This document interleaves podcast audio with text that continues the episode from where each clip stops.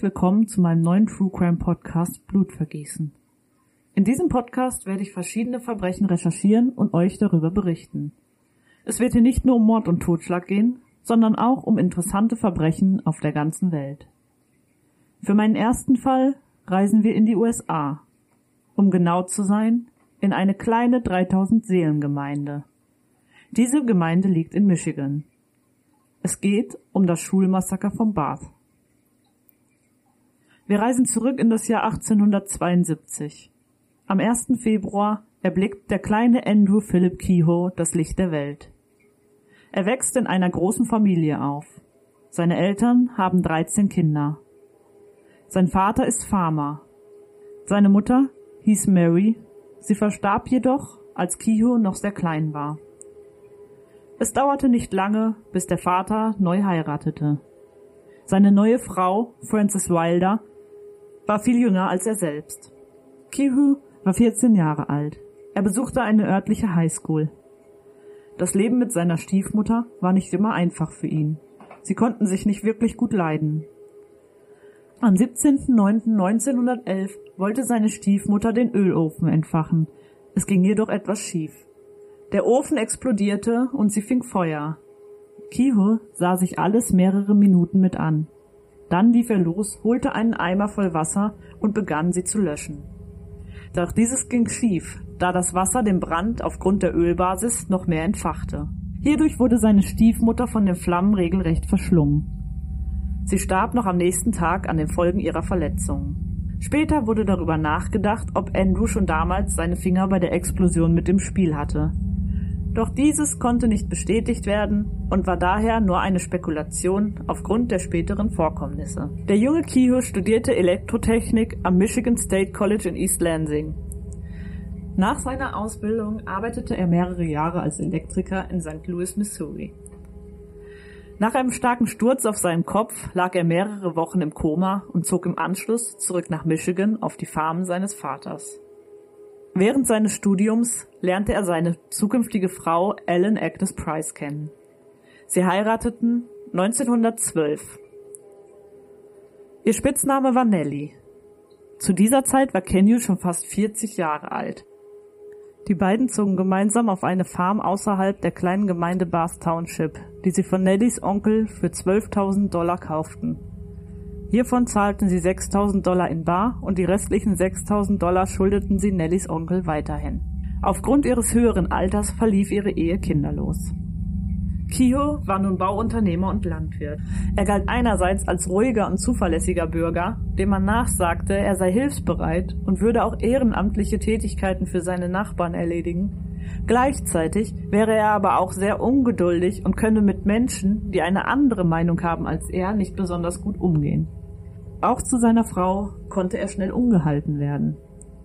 Seine Nachbarn hielten ihn nicht für geeignet, eine Farm zu führen. Er war oft grausam zu Tieren und versuchte, alle Arbeit mit seinem Traktor zu erledigen oder mit selbstgebauten Maschinen, die er sich überlegt hatte, um sich die Arbeit zu erleichtern. Wenn dies nicht klappte, ließ er es oft auch ganz sein. Eines Tages erschoss er den Hund von seinem Nachbarn, da dieser auf sein Grundstück lief und ihn störte, indem er bellte. Außerdem hat er eins seiner Pferde zu Tode geprügelt, weil es nicht so war, wie er es sich vorgestellt hatte. Da er den Ruf hatte, sparsam zu sein, wurde er 1924 für drei Jahre zum Treuhändler im Schulausschluss gewählt. Außerdem wurde er ein Jahr zum Schatzmeister. Doch die Gemeinde war mit seiner Wahl nicht sehr zufrieden. Es war schwierig, mit ihm zusammenzuarbeiten. Er stimmte oft gegen den Rest des Vorstands, denn er wollte immer seinen Willen durchsetzen. Um den Wert seines Eigentums zu senken, damit er weniger zahlen muss, protestierte er über die zu hohen Steuern. Die Grundsteuern wurden erhoben, um den Bau des Schulgebäudes zu finanzieren. Dies brachte Kiehl schließlich in finanzielle Schwierigkeiten. 1925 wurde er zum provisorischen Stadtschreiber ernannt. Dieses Amt wurde ihm am 5.4.1926 jedoch wieder aberkannt. Dieses fasste Keho als eine persönliche Ablehnung der Gemeinde auf. Nachdem auch noch seine Frau an Tuberkulose erkrankt war, wo die Heilungschancen zu dieser Zeit nicht besonders hoch waren, schien die Lage für ihn immer aussichtsloser zu werden. Seine Frau musste oft ins Krankenhaus. Sie war nicht mehr so präsent auf der Farm und die Schulden wuchsen. Schließlich stellte er die Zahlungen der Hypothek und die Zahlungen der Versicherung ein. Kiho hatte seiner Meinung nach durch die erhöhten Steuern Geldprobleme und schlug daher immer wieder vor, Geld an der Schule einzusparen. Er ist sich sicher, dass alle anderen schuld an seiner Misere sind.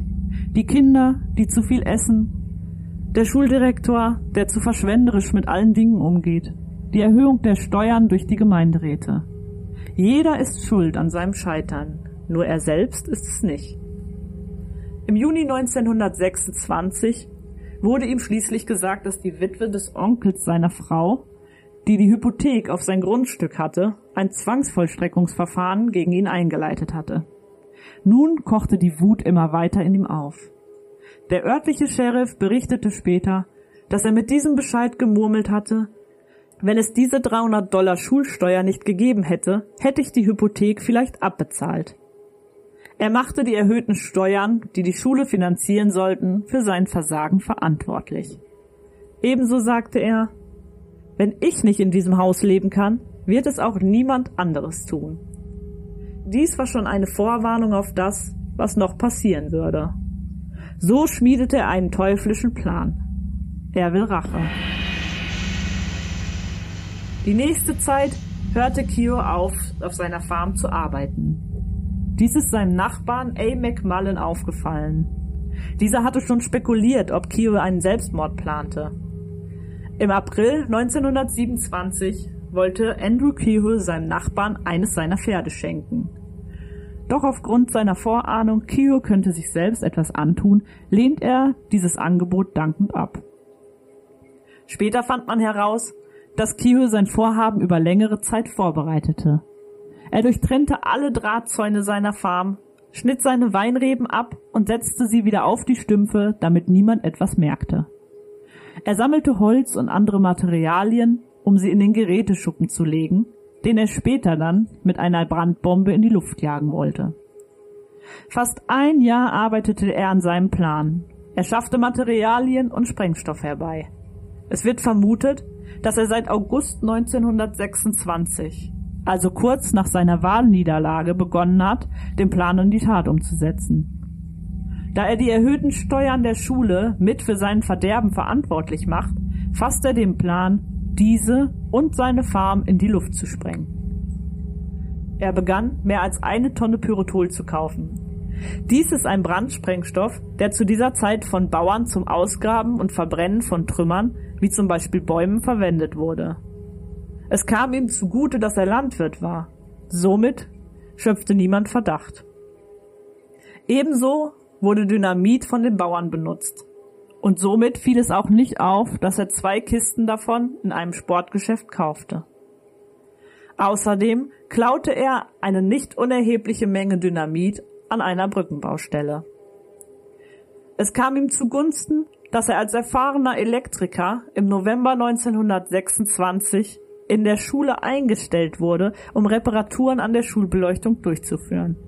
In den Sommerferien 1926 hatte er freien Zugang zum Schulgebäude.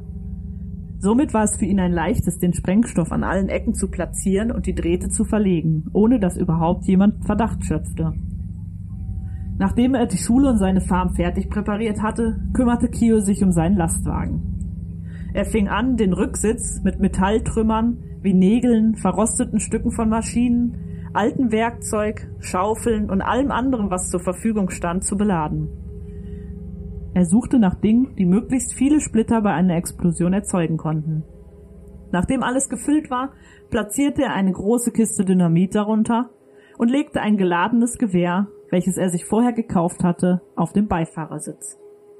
Eine Nachbarin der Schule erzählte einem Bekannten davon, dass ein Mann Teile in und um die Schule verteilt, aber sie meldete es nie der Polizei. Am 16.05.1927, also zwei Tage vor dem verheerenden Massaker, kam seine Frau Nelly aus dem Krankenhaus zurück.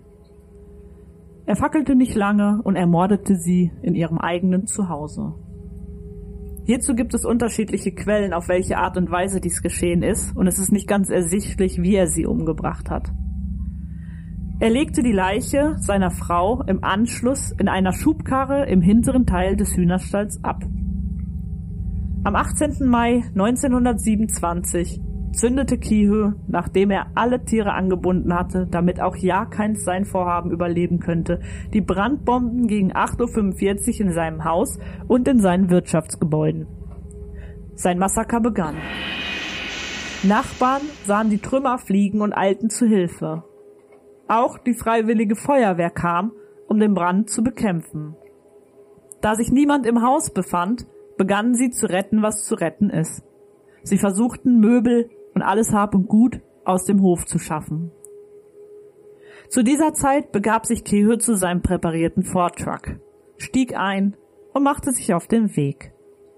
Er hielt kurz bei den Brandbekämpfern an und sagte ihnen, sie sollen zur Schule kommen. Dann fuhr er weiter. Um 8.30 Uhr saßen die Schüler und Schülerinnen der Bars Gesamtschule in ihrem Klassenzimmer. Sie ahnten nicht, was auf sie zukommen würde. Niemand wusste, dass Kihos Wecker, den er im Keller auf 8.45 Uhr als Zünder gestellt hatte, alles binnen Sekunden verändern würde. Gegen 8.45 Uhr hörte man in einem großen Umkreis die Detonation des Schulgebäudes.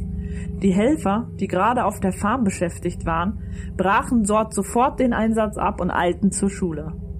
Außerdem kamen viele Eltern zur Schule gerannt, auf der Suche nach ihren Kindern.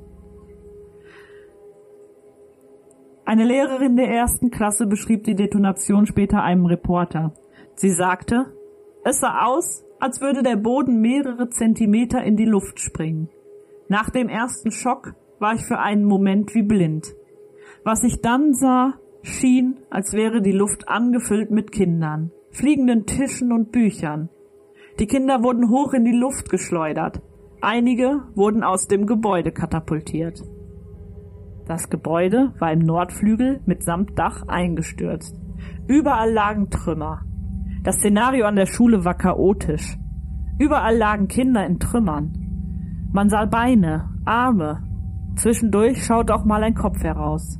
Doch es war kaum möglich, den Kindern zu helfen. Es mussten schwere Maschinen kommen, die in der Lage waren, die zerstörten Teile anzuheben, um die Kinder zu bergen. Ellsworth erklärte sich bereit, zu seiner Farm zu fahren und ein dickes Seil zu holen, um die Trümmer anheben zu können. Später berichtete er, Kihö sei ihm entgegengekommen auf dem Weg zur Schule und habe ihm freudig mit einer Hand zugewunken. Er habe so breit gegrinst, dass man beide Zahnreihen sehen konnte.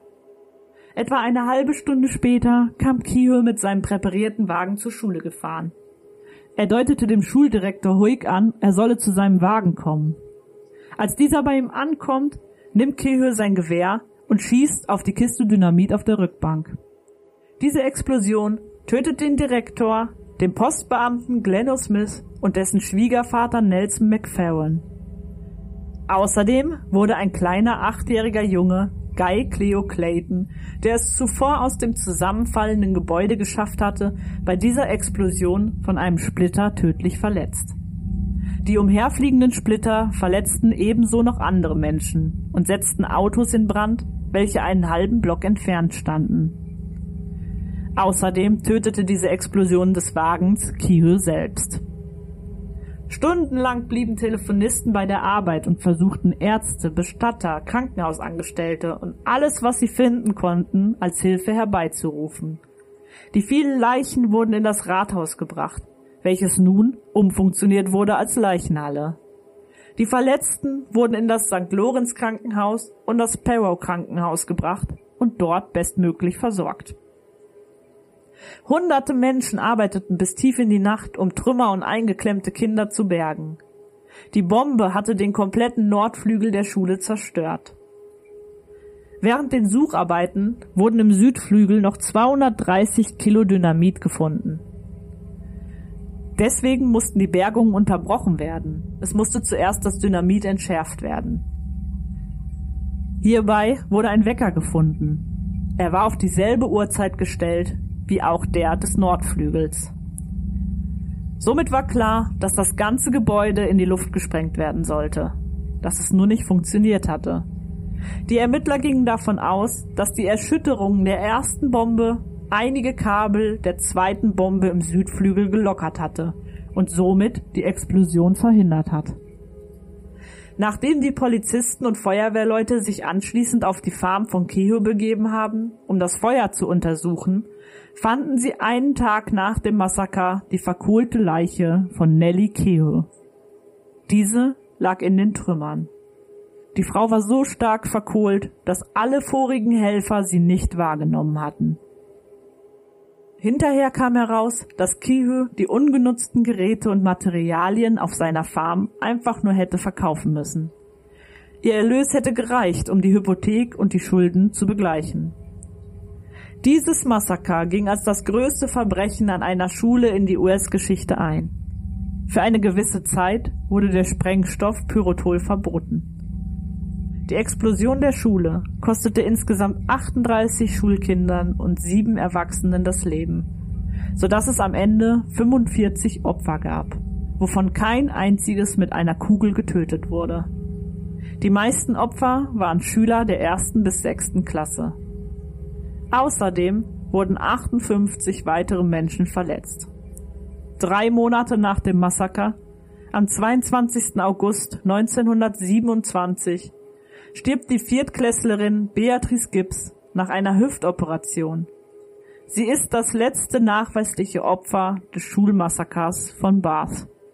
Es ist erschreckend zu hören, dass die vielen Kinder und Erwachsenen auch noch umsonst ihr Leben gelassen haben, wenn man dann hört, dass alles bezahlbar gewesen wäre, wenn er sich einfach nur Hilfe geholt hätte.